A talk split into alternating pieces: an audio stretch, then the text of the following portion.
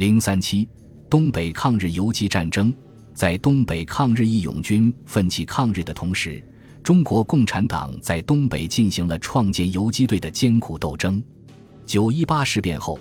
中共满洲省委根据中共中央组织东北游击战争的指示，在支持与援助东北抗日义勇军武装反日斗争的同时，还通过深入农村、发动农民和改造整顿义勇军武装，创建中共直接领导的抗日武装力量。自一九三二年起，中共满洲省委先后在南满、东满、吉东、北满等地建立了十余支抗日游击队。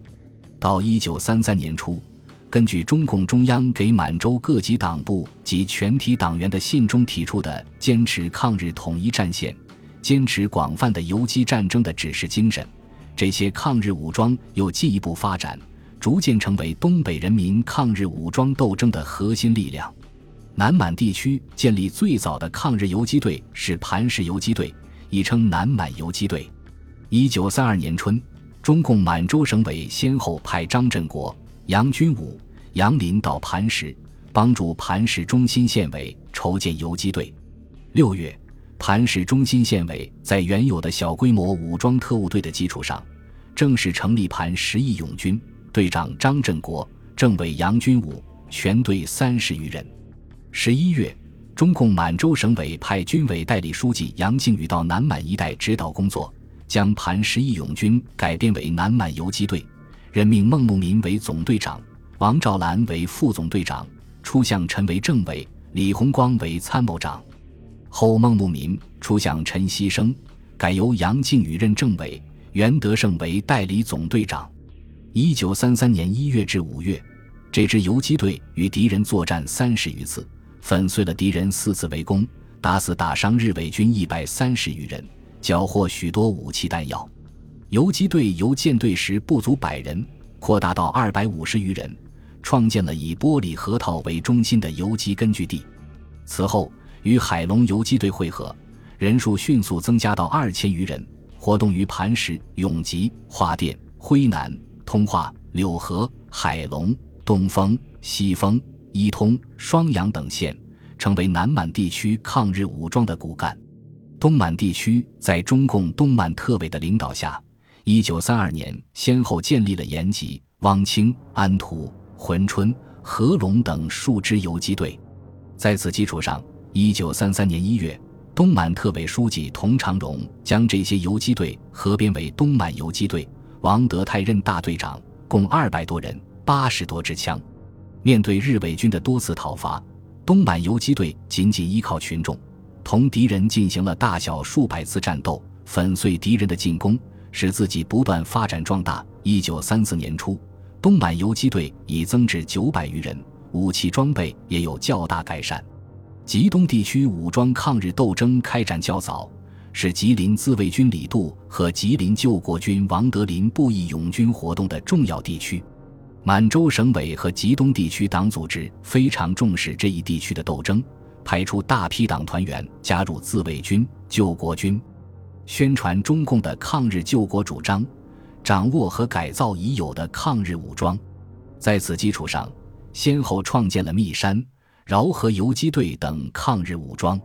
一九三二年，在中共密山县委领导下，傅振生等将伯利、林口、密山等群众武装合并组成密山游击队。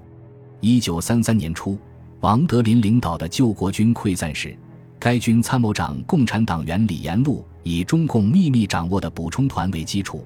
改编为抗日救国游击军，李延禄为总司令，孟京清为政委。下辖三个团，共约九百人。一九三三年上半年，在宁安、汪清一带开展游击战争，与日伪进行大小战斗十余次，均获胜利，给当地人民群众以极大的鼓舞。随后，救国游击军奉命开辟新的游击区，率部向密山转移。吉东地区中共组织创建的另一支游击队是饶河游击队。一九三二年七八月间。饶河中心县委在饶河民众反日斗争的基础上，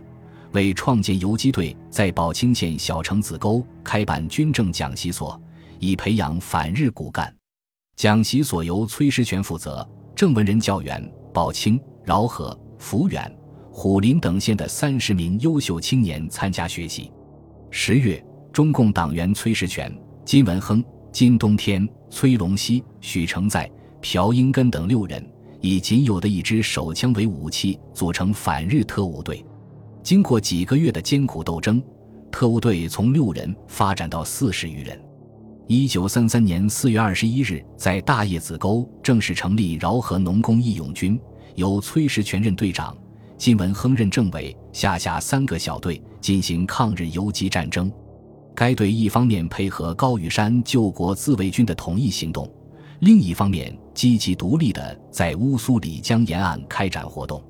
六月，高玉山救国军瓦解后，饶河义勇军正式独立出来，在李学福、崔世全。张文协等人领导下，队伍越战越强，打退了敌人多次讨伐，创建了饶河、虎林一带广大的游击区。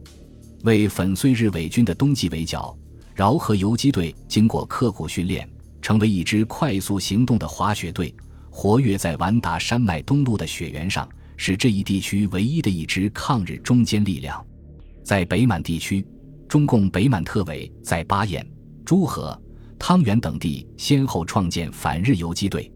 一九三二年春，中共党员原北平清华大学学生张甲洲发动在北平就学的东北籍同学张文藻、郑炳文、于九公、张清林等人回东北进行抗日活动。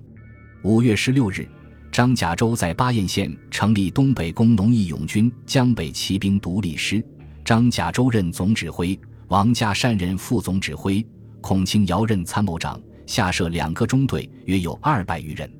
中共满洲省委很重视这支抗日武装。六月末，先后派省委军委书记赵尚志及夏尚志等人到队进行工作。经过整顿，张甲洲任师长，赵尚志任参谋长，下辖三个大队及模范队。巴彦游击队主要活动于巴彦、呼兰、绥化、庆城、铁力、东兴一带。曾在呼兰附近切断滨北铁路，收复过巴彦、东兴等县城。同年底，因在东兴战斗中受挫，游击队随即溃散。巴彦游击队失败后，赵尚志于1933年春到哈尔滨一带孙朝阳部义勇军任参谋长。当年九月，孙部溃散后，赵尚志等七人携枪到达诸河县六道河子。十月。中共诸河县委以他们和诸河县地方自卫队武装为基础，建立诸河反日游击队，赵尚志任队长，全队共十三人。游击队活动于哈尔滨东部一带山地，常常出奇制胜，使敌闻风丧胆。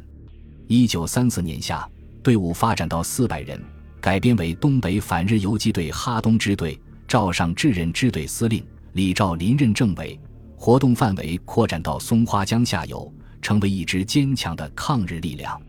与此同时，中共汤原中心县委也在努力创建游击队。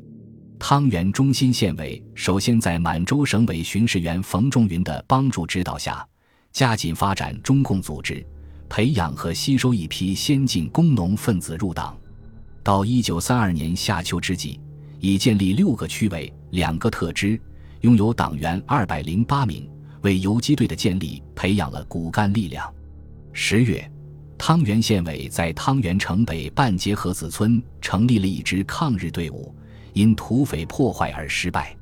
接着，第二次建立汤原游击队，因警惕性不高，发生了兵变。汤原县委总结了两次失败的教训，一九三三年冬，在县委书记夏云杰的领导下。第三次建立汤原反日游击队，戴洪斌任队长，夏云杰任政委。游击队以汤原为基地，不断向罗北的鸭蛋河、葛金河一带进攻，并联合汤原义勇军冯志刚部和张传福部，大破汤原城，声势越来越大。到一九三四年夏，队伍发展到约六百人。汤原反日游击队已经成为汤原地区各种抗日队伍的核心和领导力量。东北各地抗日游击队相继改编为东北人民革命军。自1933年9月至1936年2月，先后建立了东北人民革命军第一军至第六军，共六千多人，把东北人民抗日游击战争推向一个新阶段。在这两年半时间里，东北人民革命军实行游击战争的战略战术，歼灭了不少日伪军，粉碎了敌人的频繁讨伐。抗日游击区也扩展到南满、东满、吉林和北满的四十余县。一九三六年二月，东北人民革命军及其他抗日武装根据抗日斗争形势的需要，改编成东北抗日联军。到一九三七年秋，东北抗日联军已发展到十一个军，共三万余人，开辟了东南满、吉东、北满三大游击区，扩展到七十余县。东北抗日联军在北起小兴安岭山路，南至长白山、鸭绿江畔。西起辽河，东到乌苏里江的广大地区内，纵横驰骋，到处打击敌人，动摇着日本帝国主义在东北的殖民统治。后来，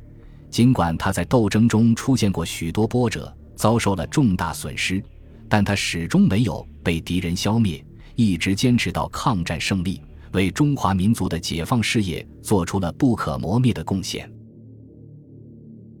本集播放完毕。感谢您的收听，喜欢请订阅加关注，主页有更多精彩内容。